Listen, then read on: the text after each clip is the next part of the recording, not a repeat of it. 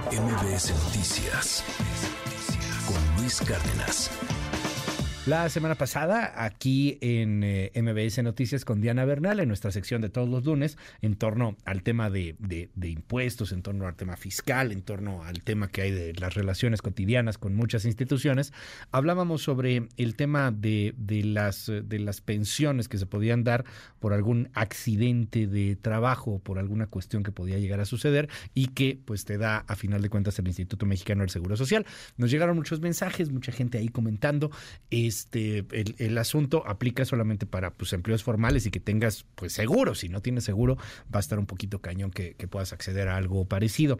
Sin embargo, bueno, pues hay también una especie de pensión por aquellos trabajadores que se quedan inhabilitados para realizar su trabajo. Cuéntanos, querida Diana, te mando un abrazo, buen día. Hola Luis, qué gusto saludarte a ti y al auditorio. Y efectivamente estamos hablando eh, de las pensiones que es una información muy útil para todas aquellas personas que trabajan y que cotizan al Seguro Social. Como tú ya lo dijiste muy bien, si estas personas sufren algún accidente o enfermedad en su centro de trabajo, pues tienen derecho a una pensión que se llama incapacidad total o parcial permanente. Pero ¿qué sucede, Luis, cuando el accidente o la enfermedad, que por ejemplo, voy a poner un ejemplo, impide la movilidad, ocurre fuera del centro de trabajo? Vamos a poner este ejemplo. Un trabajador se cae de las escaleras en su centro de trabajo y esto le impide totalmente la movilidad. Entonces va a tener derecho a una pensión por incapacidad total permanente por riesgo o accidente de trabajo. Pero si este mismo trabajador se cae de las escaleras en su casa, va a tener derecho a una pensión, pero por invalidez que como veremos pide mayores requisitos, pero que también si pierde totalmente la movilidad va a poder gozar de una cantidad él y su familia para su mantenimiento por el resto de su vida. Y vamos a suponer que esa inmovilidad no proviene de un accidente, sino proviene de una enfermedad como la esclerosis que sabemos que se puede vivir muchos años con ella, porque el gran científico Stephen Hawking pues vivió cerca de 80 años con la esclerosis, pero estaba impedido para movilizarse. También puede solicitar esta misma pensión de invalidez. ¿Qué es la pensión entonces de invalidez? Es la incapacidad que se da cuando el trabajador se haya imposibilitado para procurarse un salario superior al 50% del que venía percibiendo el último año de un, trabajo igual al que venía desarrollando y por causas ajenas al ambiente de trabajo, como ya lo explicamos, y puede ser causado por accidente o por enfermedad. Lo que sí es que aquí sí requieres haber cotizado al Seguro Social por lo menos 250 semanas, o sea, cinco años. La invalidez no puede suceder en el primero, en el segundo, en el tercer año de trabajo, porque no es valuada por el Seguro Social, a diferencia del riesgo de trabajo que puede ocurrir el primer día, sino que tiene que haber cotizado el trabajador, la trabajadora, por lo menos 250 semanas para que tenga derecho. Hay invalideces, perdón, temporales que luego se pueden volver en definitivas. Sin embargo, porque a lo mejor el trabajador se recupera, pero centrándome en la definitiva, que es la que nos importa para efectos del tema pensiones, hay que decir que es baja, Luis. Es solo 35% del promedio del salario que recibía el trabajador en las últimas 500 semanas. Por ejemplo, si el trabajador ganaba, para hacerlo sencillo, 10 mil pesos, su monto de pensión serían 3.500, pero tiene derecho a un adicional sobre esos 3.500, tiene derecho a 15%, o sea, 500 pesos más si está casado o casada o tiene un concubino o concubina y tiene derecho a 10% por cada uno de los hijos que o son menores de edad o tienen entre 16 y 25 años, pero están estudiando. Entonces, esta pensión, Luis, se puede solicitar, es raquítica, se paga con cargo a la FORE, pero permite que la persona que ya no puede trabajar, aunque sea goce de una pequeña cantidad antes de cumplir los 60 años, que sería cuando podría pensionarse por vejez.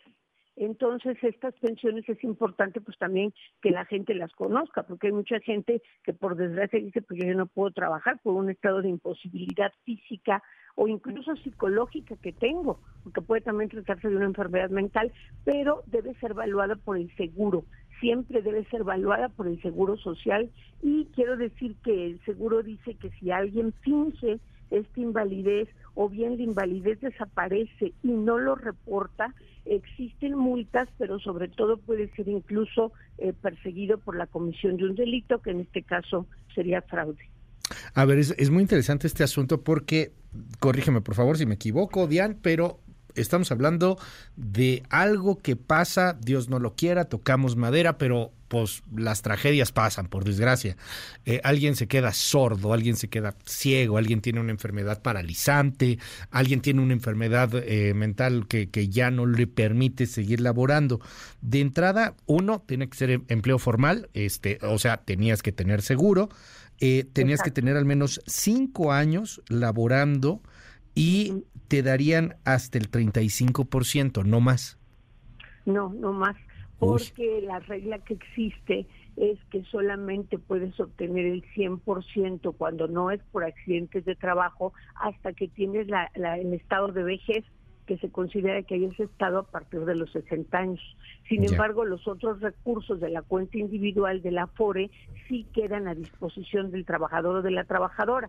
Si tuviera más en la Afore, lo cual es muy peregrino, Luis, porque una Afore que a lo mejor ha cotizado uh -huh. la persona cinco años, pues apenas generará una pensión por esta cantidad. Sin embargo, el Estado, o sea, el Seguro Social garantiza que aunque tengas cualquier cantidad en tu Afore, por lo menos te va a pagar de por vida y eso lo paga el Estado, el salario mínimo como pensión garantizada, obviamente actualizado conforme vaya pasando la vida uh -huh. por toda tu vida. Es vitalicia la pensión. Eh, déjame poner aquí un ejemplo que me ponen en el WhatsApp, que, que es así como el ejemplo de la tragedia que, insisto, nadie lo quiere.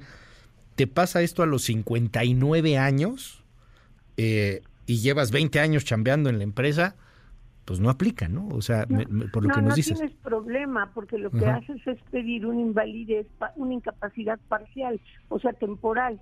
Lo que haces es pedir permisos porque no puedes laborar, te pueden dar hasta por dos años permisos para no laborar porque estás incapacitado y mejor ya te pensionas por tu afore o por cesantía okay. o por edad avanzada y vejez, que ya lo platicaremos la otra semana. Nos dicen aquí, eh, si eres nuevo en el trabajo, pero has tenido semanas cotizadas en el trabajo anterior, o sea, sí. si ya tienes las semanas, pero en el trabajo no donde importa, te pasa la tragedia.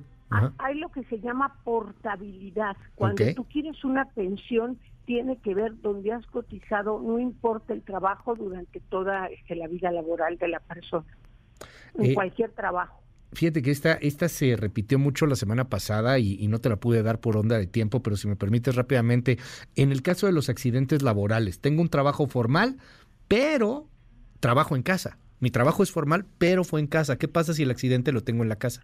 Se debe considerar accidente del trabajo, pero eso es un eh, tema interesantísimo que apenas está en gestación, porque por ejemplo en mi trabajo yo tengo que estar tan segura que incluso si me paro y voy al baño y como tú dices, Dios no lo quiera, me caigo y me rompo una pierna o lo que sea, eso está cubierto. Si en la casa sucediera la misma situación, estaría cubierta por el riesgo de trabajo, uh -huh. a menos que se tratara de un factor producido por, por haber tirado, perdóname que diga esto, lo típico, sí. una cáscara de plátano.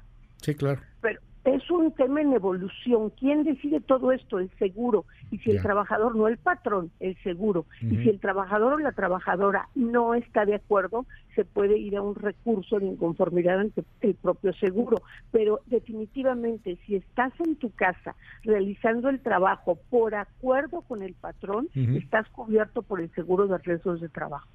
¿Qué pasa si el patrón me tiene dado de alta con salario menor al que realmente recibo? Pues si tienes esta cuestión, tocamos madera, ojalá que no pase, pero si te pasa, pues te van a dar lo que está cotizado, ¿no? Exacto. Uh -huh. Por eso recomiendo que accedan a la página del Seguro Social con su CURP, su número de seguridad social, ya. su correo electrónico y vean con qué salario están dados de alta.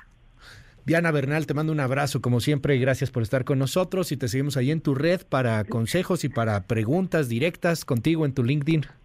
Claro que sí, en mi LinkedIn es Diana Bernal y en Twitter, en X, perdón, arroba Diana Bernal LA1. Un abrazo Luis, excelente semana. MBS Noticias con Luis Cárdenas.